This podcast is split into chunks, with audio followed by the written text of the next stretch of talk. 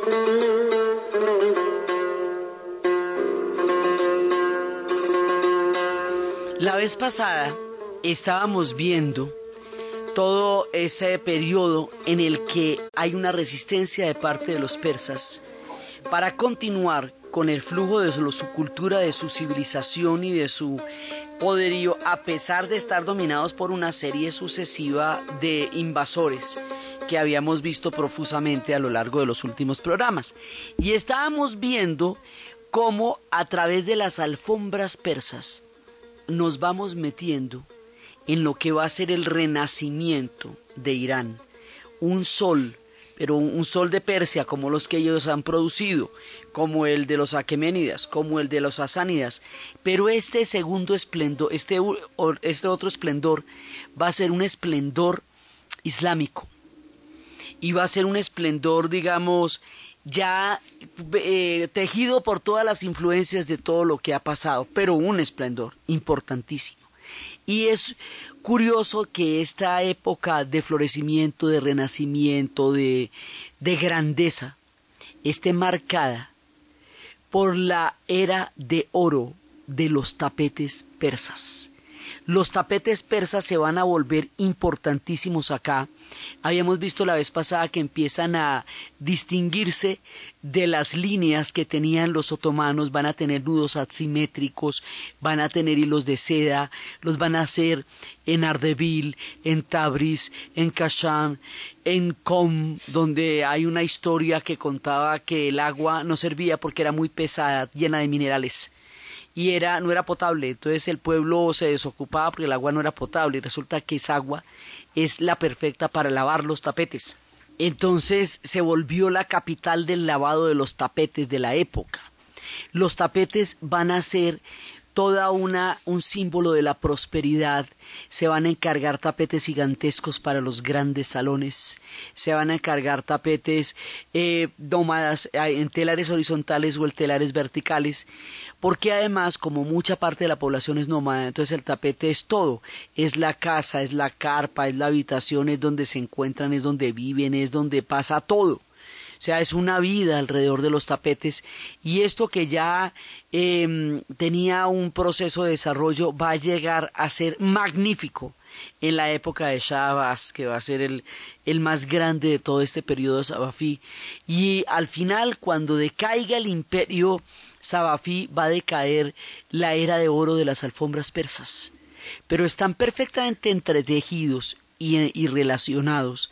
La grandeza de este periodo de la, de la era de Irán con la grandeza de sus, eh, de sus grandes alfombras, de sus tapetes maravillosos, de las excelencias de diseño, de color, de construcción. Son los tapetes de la era Sabafíes y van a ser eh, poderosos y maravillosos desde Tabriz hasta Qasim y van a ser uno de los sellos y de las características de esta etapa de la historia de los persas y tienen diseños, colores, texturas más finos, más refinados que el resto de las alfombras que se estaban haciendo en todo el oriente y siguen siendo hoy por hoy la mayor reputación de todas son las alfombras persas. Entonces habíamos entrado de la mano de una alfombra voladora en una figura eh, metafórica entre el color, la textura, la exquisitez y, y, la maravillosa y romántica fantasía de estos pueblos que nos han dado tantos poetas y tantas historias, para abrir la puerta de un punto nodal en la historia de Irán. Entender este capítulo es clave para poder entender las diferencias profundas y reales que existen entre el Irán contemporáneo y los pueblos árabes. Y es la escogencia de la rama chiita como la manera en que los iraníes van a adoptar el Islam. O sea, esto va a ser un cisma, una ruptura, porque hasta ahora el, lo que era el Islam sunita era el que había primado en la medida en que los omeyas y los abasides eran sunitas, porque ellos eran los califas, y en la medida en que más adelante también el imperio turco otomano va a ser sunita. Entonces el mundo musulmán va a ser un mundo sunita, un mundo de califas, un mundo de la suna, y un mundo donde hay, digamos, una distinción entre el carácter administrativo y político del, del, gobernante y el carácter religioso de los, digamos, de los guías espirituales del pueblo y, y, de, la, y de la gente, ¿sí? Pero aquí va a haber una variante muy importante. Resulta que los iraníes, como una manera de marcar una diferencia profunda entre ellos y los pueblos árabes, y los pueblos que los invadieron, entre ellos y todos los demás, entre ellos y los mongoles, entre ellos y los, eh, y los abasíes y de, todos los demás, es que ellos van a ser la otra rama del Islam, el chiismo. Esto es tan significativo, tan importante, tan poderoso, que es considerado como el gran cisma del Islam. O sea, es considerado como una división profunda, nodal, y, y de la misma manera como se dividió la iglesia entre la iglesia de Oriente y Occidente y la iglesia de Oriente va a ser la iglesia ortodoxa con las diferentes eh, con las diferentes cabezas de iglesia mientras que la iglesia de Oriente de Occidente va a ser la iglesia católica romana eh, gobernada desde Roma por una sola cabeza que es el Papa mientras entre los ortodoxos hay cabezas en cada una de las iglesias. Y hay iglesias de, digamos, hay, hay una gran variedad. Entonces, unos son ortodoxos orientales y los otros son católicos romanos. Y más adelante, hacia el año 1500, va a haber una profunda crisis, eh, un cisma religioso que es cuando empiece a partir de Martín Lutero la reforma protestante en 1500, 1600 y esa reforma protestante va a partir de nuevo eh, la religión cristiana entre católicos y protestantes, los que va a desatar unas guerras pavorosas. De la misma manera como hablamos de un cisma, una ruptura, una división profunda entre los cristianos, entre, eh, entre católicos y ortodoxos hacia el año mil, y una división igualmente brava entre los católicos y los protestantes en la época de Martín Lutero, hablamos de una ruptura entre los sunitas de todo el mundo de los califas que hemos descrito hasta ahora y los chiitas de la época de los persas sabafíes. Eso es de este tamaño. Por eso es que entender esto es entender de dónde vienen y cuáles son las disputas, las profundas diferencias, por qué han sido tantas las guerras en el presente, por qué ellos son tan distintos a los árabes, por qué no fueron permeados por muchos de los factores de la cultura árabe que a otras naciones sí moldeó, y en el caso de Persia no. Ellos conservan el alfabeto, sí, la caligrafía es árabe, pero no más. Todo lo demás va a ser y continuar siendo Persia como una forma de resistencia como una forma de, de marcar una diferencia de una cultura frente a la influencia de las otras, teniendo en cuenta que esa cultura, que es el caso de Persia, es la madre y la, la, influencia más grande de todas cuantas llegaron a su territorio. O sea, los persas se paran en su puesto. Y su puesto es el chiismo. Entonces, resulta que hay esto, estamos hablando del periodo Sabafí entre 1501 y 1736. Algunos dicen que 1722, otros que 1760, pero básicamente oscila en ese tiempo, entre 1501 y 1736. Estamos hablando de la era Sabafí.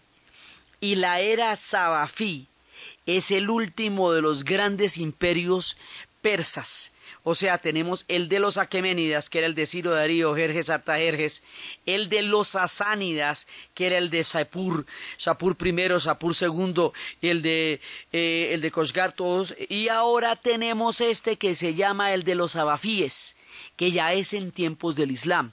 Por eso decimos que es el tercer sol de Persia, porque es el tercer capítulo de esplendor de ellos, pero esto es un esplendor ya musulmán. O sea, los otros dos imperios son preislámicos son de pura cepa persa. Ahora es la reacción de los persas frente a todas las dominaciones que tuvieron para seguir dentro del Islam, pero a su manera, con su lenguaje y a su propio estilo. Entonces, por eso es que marcamos la diferencia, porque esta diferencia es fundamental, absolutamente importante en todo lo que tiene que ver un análisis y, una, intento por comprender la historia del Medio Oriente y por comprender la historia de Irán. Por eso decimos que hoy estamos en el nudo de la historia. Y en el nudo de la historia, cuando estamos hablando de los persas, siempre está en el corazón y en el espíritu la flauta Ney.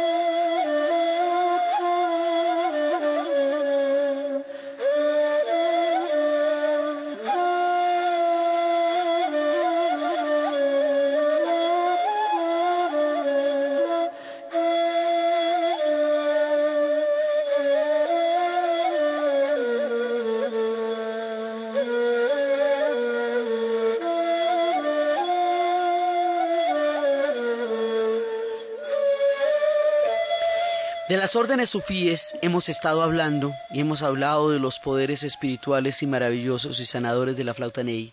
Y los sufís nos van a acompañar siempre a lo largo de esta historia por su gran sabiduría, por su poesía, por su espiritualidad, por su manera de entregarse al éxtasis, por todo lo que ellos nos pueden enseñar a través de las ciencias de la, de la espiritualidad profunda. Entonces, sufís hay muchas órdenes. Estábamos hablando de la de Meblana, y cómo va a llegar a Conia eh, más adelante a crear allá una, una importante orden religiosa ya en los tiempos de otro de los grandes modificadores de la historia que vamos a ver, eh, que son la llegada de los turcos otomanos al poder. Pero aquí pasa una cosa, de las órdenes religiosas sufíes, que es que son varias, son muchas, son diferentes, unos piensan una cosa y otros piensan otras, ahí no hay como el sufismo como una única eh, doctrina, sino que hay muchas órdenes sufíes. Hay una orden que es muy importante. Esa orden sufí se llama la orden del Sheikh Safi ad-Din o Safi Ahaldin. Él existió, eh, o Ardabili, él nació en 1252 y vivió hasta 1334. Él va a fundar esa orden. De esa orden eh, que viene él, hay una, va a salir un descendiente, digamos, un seguidor de esa orden, un hombre que cree en esa orden que se llama Ismail. Y se habla en el Islam de doce imanes, eh, los, eh, los duodecimistas. Se habla de once que han venido, pero que viene otro, un ungido, un doceavo imán. Y ese doceavo imán, digamos como en la tendencia a los doceavos imanes, es en la tendencia en la que está Ismail. Entonces Ismail, descendiente de esta orden, seguidor de esta orden, va a instaurar el chiismo en Irán como religión oficial. Y cuando lo hace, va a establecer la ruptura con los sunitas. Porque en el mundo de los chiitas, los líderes espirituales, religiosos y políticos son los mismos. No hay una separación entre la religión y, y el gobierno, como sí la hay en el mundo de los sunitas, donde los califas no son seres santos ni místicos, sino administradores y gobernantes.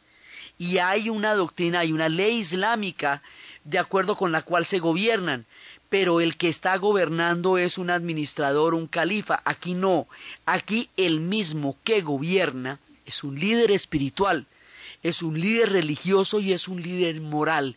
Esto es una teocracia una manera en que se juntan los diferentes poderes alrededor de una sola figura y en eso se van a distinguir de la forma de gobierno que antes tenían en tiempos de los abasides, en tiempos de los omeyas, en tiempos de Tamerlán, en tiempos de los tamúridas, en tiempos de todos los mongoles que llegaron encima, selyúcidas, de, de todo este combo que seguían siendo sunitas, todos los demás seguían siendo sunitas y tenían de todas formas una, digamos, un carácter imperial, pero no un carácter sagrado este sí va a tener un carácter sagrado. ¿De dónde le sale a ellos una afiliación chiita de tales proporciones? ¿Por qué se sienten ungidos? ¿Por qué creen que lo suyo es una espiritualidad per se que debe hacerse valer en el poder y que son verdaderos en el trono de, del Islam?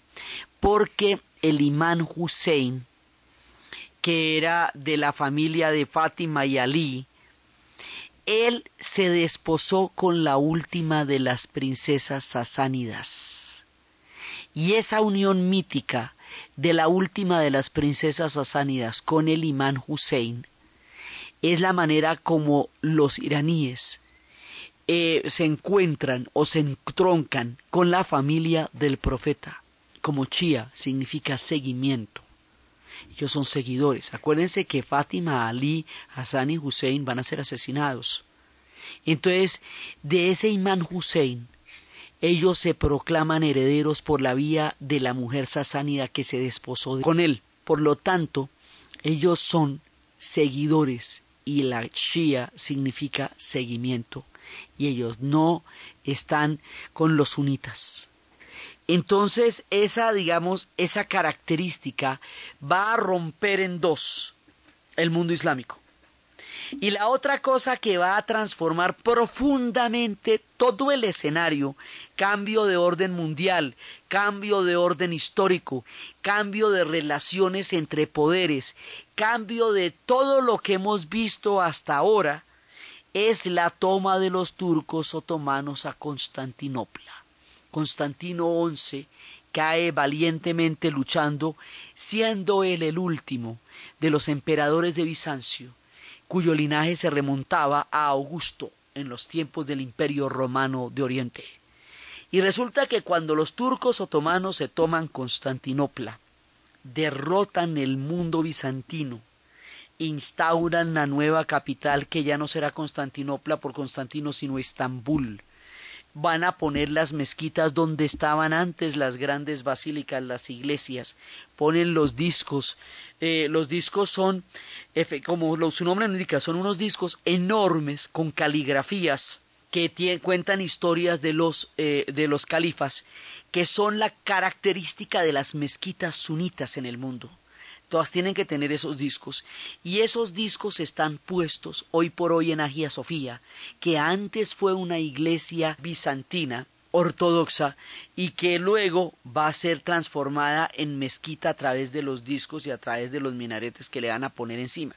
Y va a haber otra que es la mezquita azul, que esa sí es mezquita y es de contener el aliento de lo grande y de lo magnífica. Cuando nosotros hablamos de la toma de los turcos a Constantinopla, eso parece un cliché. Y la gente dice, era, se recitaba de memoria, ¿no? Y entonces la toma de los turcos a Constantinopla y eso era como un titular de la historia de los textos que no era más que eso, un titular, era como una respuesta de quiz. Eh, entonces, una cosa así, digamos, como, como, como casi que una frase que se repetía. No, no, no, no, no, vea, esto es lo más importante que puede pasar. Porque de aquí en adelante al, ser los turcos otomanos, recuerden que hay muchos turcos, ya hemos hablado de muchos turcos en este camino, hablamos de turcos mongoles, de turcomanos, de turcos selyúcidas, ahora vienen unos que se llaman los otomanos, porque siguen a un líder que se llama Otman, y Otman distingue a los suyos como otomanos. Estos son una bolsa que venía de la tribu Gazi y que se aposentó al interior de dos grandes civilizaciones de la gran civilización árabe que ya había tomado la península de Anatolia y del imperio eh, de bizantino que estaba ahí desde el rey Bisas y que estuvo durante toda la época los griegos y que va a ser la Roma de Oriente y que luego va a retomar toda la, la escritura griega y la influencia griega pero ya en una versión ortodoxa. Eran dos grandes civilizaciones de Padre y Señor nuestro. Y en la mitad se hizo una bolsa de estos pueblos provenientes de la estepa de la tribu Gazi. Estos pueblos Gazi, bajo el mando de Otman, se van a eh, levantar contra las dos civilizaciones en medio de la cual estaban y las van a derrotar. Y les van a dar durísimo y por primera vez van a ser franqueadas las murallas de Constantinopla y va a caer Constantinopla. Y al caer Constantinopla, todo el mundo de la época cae con ellos. O sea, Roma, lo que llaman Roma, cae el día que los turcos otomanos se tomaron Constantinopla. porque la caída del imperio romano que hemos visto en tantas películas es la caída del imperio romano de Occidente? O sea, lo que es la bota itálica, lo que da origen a lo que, lo que los europeos llaman la Edad Media. Sí, entonces eso les pases a ellos, a los europeos, a los italianos, a los alemanes, a los ingleses, a los franceses. Pero a estos de aquí, que es la otra parte del imperio romano de Oriente, esa Roma va a durar mil años más que la hemos visto a lo largo de todos estos capítulos como archienemiga de Bizancio, pero ya, pero un enemigo ahí como, como a lo bien, ve, porque esos cada se cascaban, pero finalmente, finalmente ahí coexistían. Esto es distinto, esto es otra cosa, y ellos van a tomar la religión de los árabes, que eran mucho más avanzados que ellos en ese momento, se van a convertir al Islam, se van a convertir al Islam sunita, como eran los árabes que estaban en la península de Anatolia. Y el tiempo de los cristianos en Anatolia pasó en su esplendor porque ahora todo va a quedar bajo la versión del Islam. Y esa, ese mundo que va a quedar bajo la versión del Islam lo vamos a seguir viendo ahorita después de la pausa comercial.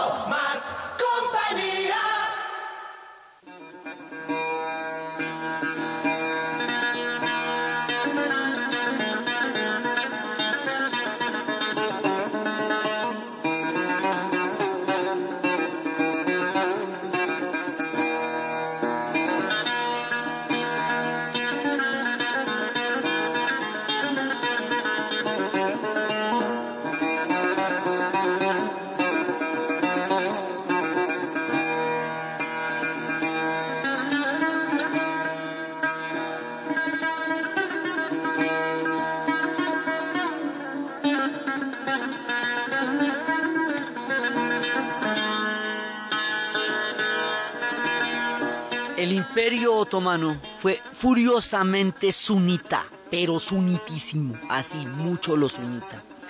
Y ahí había un personaje que se llama Salim I. Salim I fue y pilló por allá en Egipto al último califa Abbasí y lo detuvo y lo obligó a que lo nombrara a él califa. Capturó al último y al capturarlo él queda convertido en un califa y empieza a hacer lo que se van a llamar los sultanatos.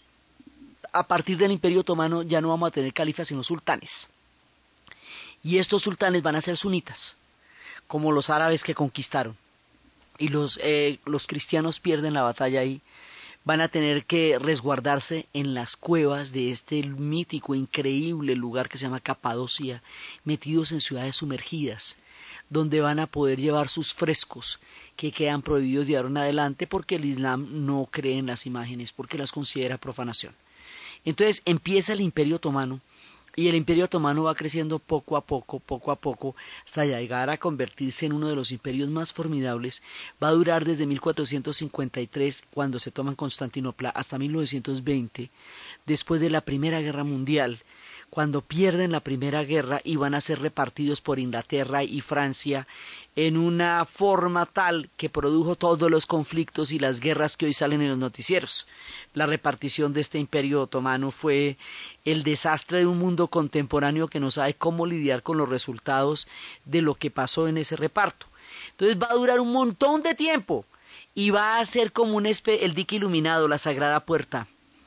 Eh, va a ser como una especie de, de tapón en la historia del avance de Occidente, porque Occidente no va a poder avanzar por entre el Imperio Otomano y no va a llegar por allá sino hasta, eh, hasta su disolución y por el, o sea, toda esa parte de la historia está bajo el Imperio Otomano durante todo este tiempo.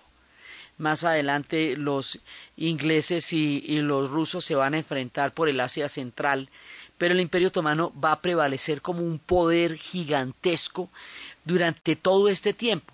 Entonces, este mega poder tiene la idea de que el sunismo prime en todo el mundo musulmán, que era lo que estaba pasando hasta el momento.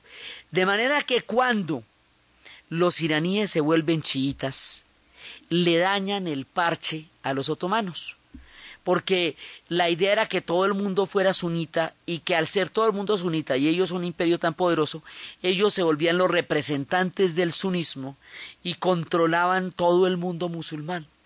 Pero se les atraviesa una piedra en el zapato, una rueda, un palo en la rueda de la bicicleta, un punto de quiebre, una gente con la que no pueden, con la que van a estar enfrentados permanentemente y son los persas. Los persas son muy suyos, como dirían los españoles, y acuérdese que eran aquellos contra quienes los romanos nunca pudieron, a pesar de todas las escaramuzas que tuvieron, y aquellos con contra quienes los imperios finalmente se terminaban estrellando.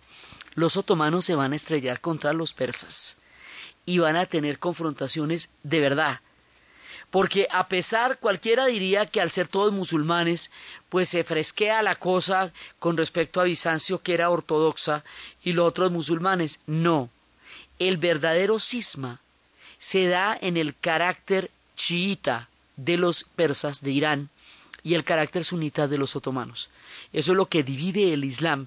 Y el mundo sunita lamenta y trata esta división como una como un suceso profundamente entristecedor para ellos y para el mundo musulmán, mientras que los persas reivindican este mundo de Ismail y este mundo chiita como su comienzo prácticamente de existencia como nación, como la recuperación del largo sueño que significaba haber estado dominados por los abasíes, por los omeyas, por los selyúcidas, por los mongoles, por los tamúridas, por Gengis Khan y por los tamúridas y por todo ese por todo ese parche.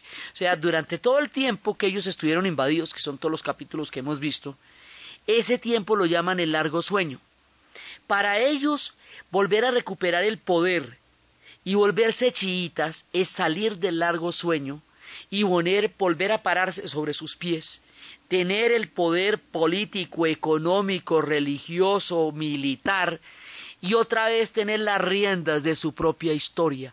Por eso ese chiismo sabafí es tan amado por los iraníes en el imaginario colectivo de su historia, porque la recuperación, eh, la manera como ellos se despercuden otra vez y vuelven a gobernar. Nunca dejaron de ser una floreciente civilización como lo hemos visto, nunca dejaron de influenciar a los pueblos que los invadieron, porque ellos seguían siendo de todas maneras los que sabían cómo se manejaba el gobierno, la matemática, la astronomía, todo eran los duros.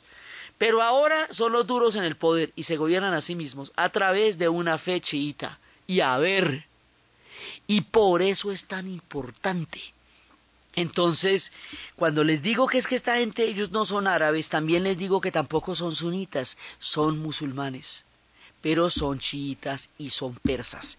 Y son persas y son iranios hasta la pared enfrente. Eso es, digamos, un rasgo de identidad muy grande. Los árabes van a continuar existiendo, van a continuar siendo musulmanes, pero ya no van a tener el control ni el poder sobre el vasto imperio que crearon a partir de las conquistas, porque el poder sobre el vasto imperio que crearon a partir de las conquistas lo van a tener de aquí para adelante los turcos otomanos. O sea que cambiamos de poder, de régimen y de orden mundial. Ha empezado la era del imperio otomano. Y por lo tanto, estos dos grandes colosos se van a estar enfrentando permanentemente quitándose territorios los unos a los otros. Ora se quitan Azerbaiyán, ora se lo ganan. Ora se quitan Armenia, ora se lo ganan. Y así, ora se quitan Mesopotamia, ora se lo ganan.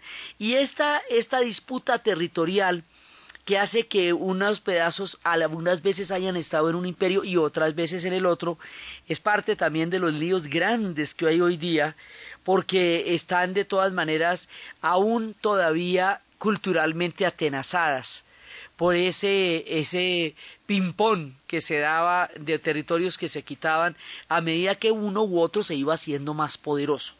Pero los persas se van a poner tremendos, o sea, si los otomanos son tremendos, los persas son muy tremendos.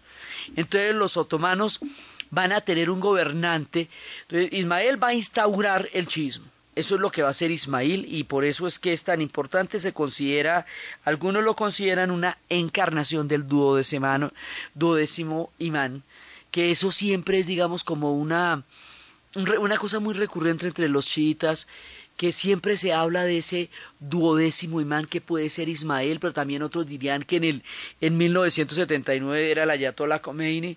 Digamos, el tema del doceavo imán gravita siempre en, la, en el imaginario persa, en el imaginario del Islam eh, chiita de los persas.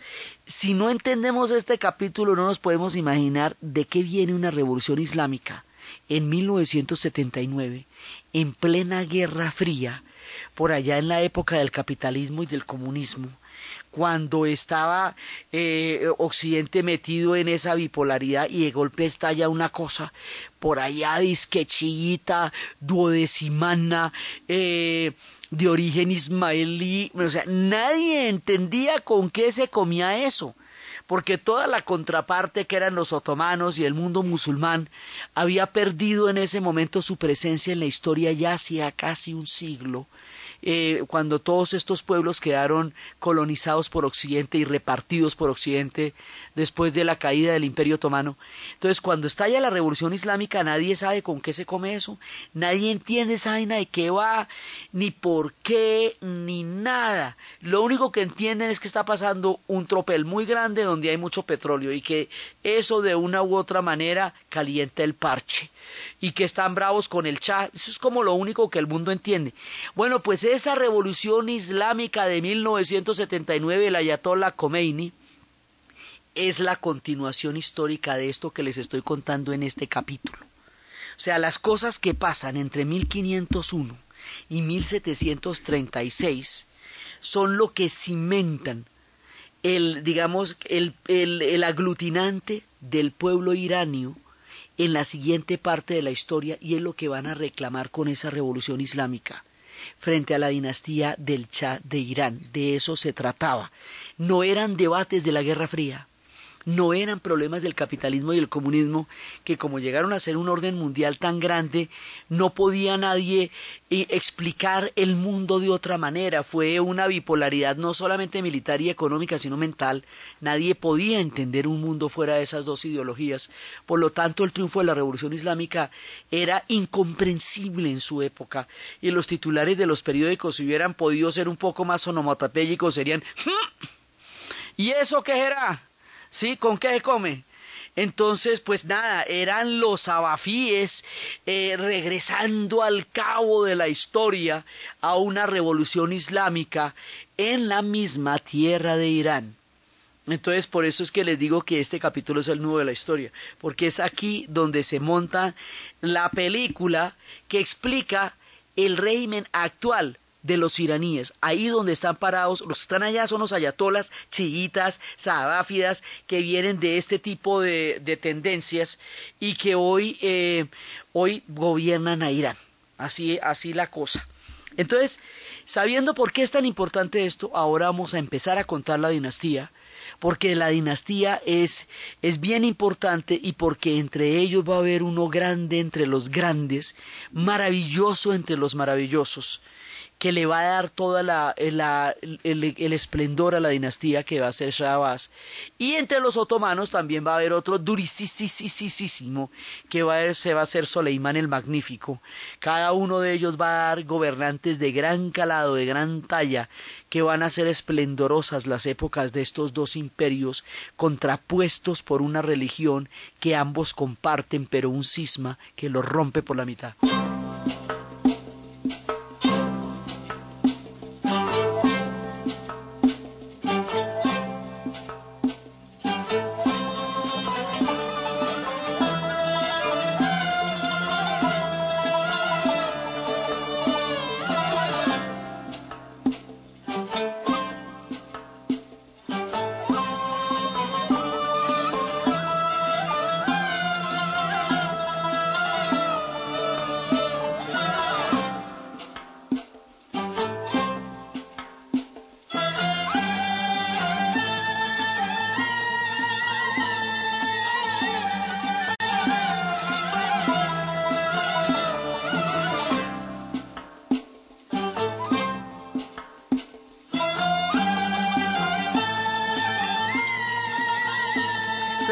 Es el siguiente. Ismail I, fundador de la dinastía, 1501. ¿Sí? Y después viene otro man que se llama Tagmashp. Y Tagmashp eh, está chiquito. Chiquito, ese man tiene 11 años. Y cuando él está chiquitico y tiene 11 años y tiene una regencia, es cuando le va a tocar enfrentarse con Soleimán el Magnífico, el más grande gobernante otomano. Entonces la cosa va a ser, entonces lo que el uno pierde, lo que el uno va a ganar, el otro lo pierde, porque es un imperio muy grande, son pasos de animal enormes los que están ahí. Sin embargo, logra, pierde territorios, pero logra mantener la dinastía. A trancas y a mochas, pero logra mantener la dinastía lo suficiente para que esta dinastía madure y llegue a ser una dinastía tan importante como lo va a ser entonces son contemporáneos. Estaba, digamos, eh, Ismael se enfrentó al padre de Soleimán, pero después eh, Tamaship se va a enfrentar a Soleimán mero mismo, el magnífico, el tremendo, el sensacional. Y después viene Ismael II el cruel, el que va a reinar tres años. Y vienen una serie de gobernantes, digamos, que no van a tener todo el esplendor, pero que sí van a mantener eh, los territorios y los territorios sagrados están en Karbala. En esta época y en este tire y afloje con el Imperio Otomano, hay momentos en que pierden Irak y Mesopotamia va a quedar bajo el mando de los otomanos. Y ahí están las ciudades sagradas, está la ciudad de Karbala. Más adelante, cuando los europeos se repartan eso, van a quedar ciudades muy importantes del chiismo al lado de Irak y otras al lado de Irán va a quedar roto una estructura que, que, antes estaba profundamente entrelazada. Eso, eso también es grave porque a la hora de la guerra Irán-Irak, en los años ochentas, eh, la pelea por estas ciudades también va a ser muy importante y ustedes escucharán las ciudades de Karbala, de Nayaif, que son ciudades sagradas durante la época del chiismo. Entonces, Cada uno de estos, de estos eh, shah es el nombre de gobernante en Persia. Eso lo estamos usando desde los sasánidas. Entonces, y lo vamos a usar hasta el mismísimo Shah de Irán. Es gobernante, rey en Persia. ¿sí? Y antes era rey de reyes en la época de los aquemenidas, pero de los sasánidas para acá, entonces los vamos a llamar shahs. Entonces después viene Ismael II el cruel y después viene Mohamed Kobabanda, que es casi ciego, pero Mohamed Kobabanda va a ser el padre de un hombre que es el propio, el maravilloso y el fantástico, que se llama Shah Abbas. Shah Abbas, que es el que le va a dar todo el esplendor, el reino, eh, la maravilla, el sol de Persia islámico a la dinastía Sabafi, va a fundar una capital y va a fundar una capital tan bonita, tan bonita, que sigue siendo una perla maravillosa. Los azulejos todavía brillan con la fuerza con la que brillaron en tiempos de Shabas. Va a crear una plaza gigantesca, rectangular, rodeada de árboles frutales, con dos pisos de bazares, donde hoy todavía se venden las cosas más increíbles, desde las telas, los ajedrezes, va a perfeccionar el arte de los tapetes, de la miniatura, va a ser una época de florecimiento de la matemática, de la ciencia, de toda la, digamos, como un renacimiento de esta cultura infinitamente prolija y creadora que es la cultura de los persas. Vea cómo era de bonita esa ciudad aún en la actualidad sigue siendo hermosa, descomunalmente hermosa. Tiene los puentes más bellos junto con el puente Vecchio en Florencia y junto con el puente de Carlos en Praga. O sea, es un puente, eh, son como una especie de columnas de puentes en arcos islámicos que parecen catedrales pero en realidad pequeñas, pero en realidad son puentes y donde pasa el agua y tiene las plazas, tiene el palacio, un palacio de cinco pisos con esta, eh, esta mayólica, con esta eh, cerámica azul sobre las caligrafías y en el último piso tiene una, una sala de música con instrumentos increíbles y las columnas maravillosas desde, desde donde se puede apreciar la magnífica belleza de esa plaza de Isfahan. Isfahan corta el aliento. Es hermosa hasta la locura. ¿Cómo era de linda? Que Duke Ellington, cuando pasó por allá, le compuso una canción un jazz que se llama Isfahan por la hermosura de esta ciudad alucinante de Shabas.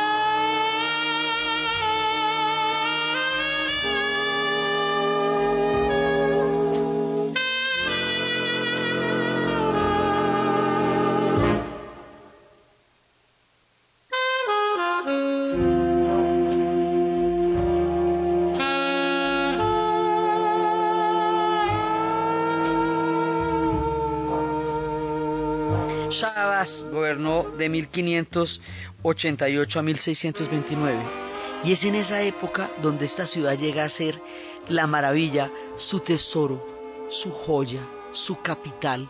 El imperio de los afávidas empezó en Tabriz, pero entonces empiezan a bajar y a bajar y a bajar y a bajar a medida que van teniendo diferentes eh, etapas y van a llegar a crear Isfahan. Isfahan la construyeron. Isfahan es a Shahabaz, lo que es a Marcanda, a Tamerlán. O sea, cuando alguien instaura una capital magnífica, maravillosa, para proclamar la grandeza de un periodo de la historia, que es la razón por la cual florecen las ciudades cuando alguien les da el toque mágico de hacerlas representar su grandeza, como Pedro el Grande construiría San Petersburgo, así como los brasileros harían su supermoderna Brasilia para crear el desarrollo del Brasil interior, Así como esas maravillosas ciudades se van creando como la Viena del emperador Francisco José cuando quiso convertirla en el corazón de Europa, así en esa época es que es Isfahán pero Isfahán con ese sentido de, de los arcos y ese bazar con los arcos de dos pisos, llenos de ajedrezes y de especias y de telas y de, y de toda clase de artesanías magníficas y el arte de las miniaturas que los persas llegaron a perfeccionar hasta niveles increíbles. Hoy día, pasear por el, por el bazar de Isfahán es un espectáculo de la vista en esa plaza maravillosa, hoy sigue siendo tan bella como fue en esa época. El tiempo de Shabas es el mismo tiempo de la reina Isabel de Inglaterra, y el periodo de Shabas se compara con la era isabelina en el esplendor. Eh, es, también eran los tiempos de Felipe II, antecitos y así, digamos, son los tiempos en que Europa también está floreciendo. Igualmente está floreciendo Isfahán y Shabas la historia de esta mítica ciudad, la manera como Shabas reviste de gloria al pueblo de Irán, y en el canto del cisne de su grandeza empieza también la decadencia, es lo que vamos a ver en el siguiente programa.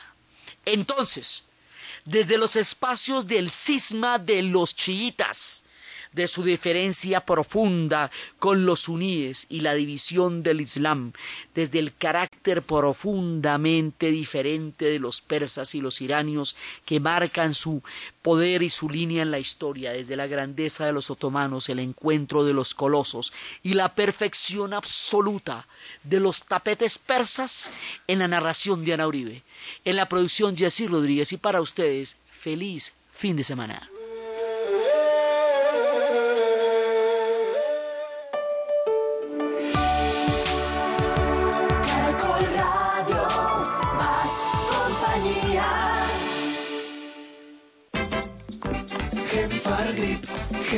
Grip, el alivio que se contagia. Es medicamento, no exceder su consumo. Ericaciones y contraindicaciones. Si los síntomas persisten, consulte a su médico. Todo lo que pasa, pasa en Caracol Radio.